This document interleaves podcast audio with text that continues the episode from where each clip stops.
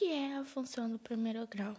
A função do primeiro grau é uma norma, uma regra que ela relaciona as variáveis de uma equação, ou seja, ela é utilizada para definir as, a união das variáveis x e y.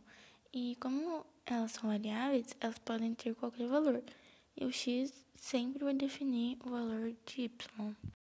Fórmula da função do primeiro grau ela é f de x é igual a x mais b, ou y é igual a x mais b, entre parênteses, onde a e b são números reais e o a é diferente de zero, ou seja, o b pode ser zero também, só o a que não.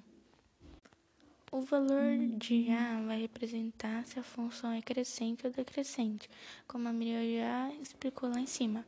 E o y é um conjunto do plano cartesiano, que é a imagem está no slide 8. E nome dado para esses valores são que A é chamado de coeficiente de x e o B é chamado de termo constante.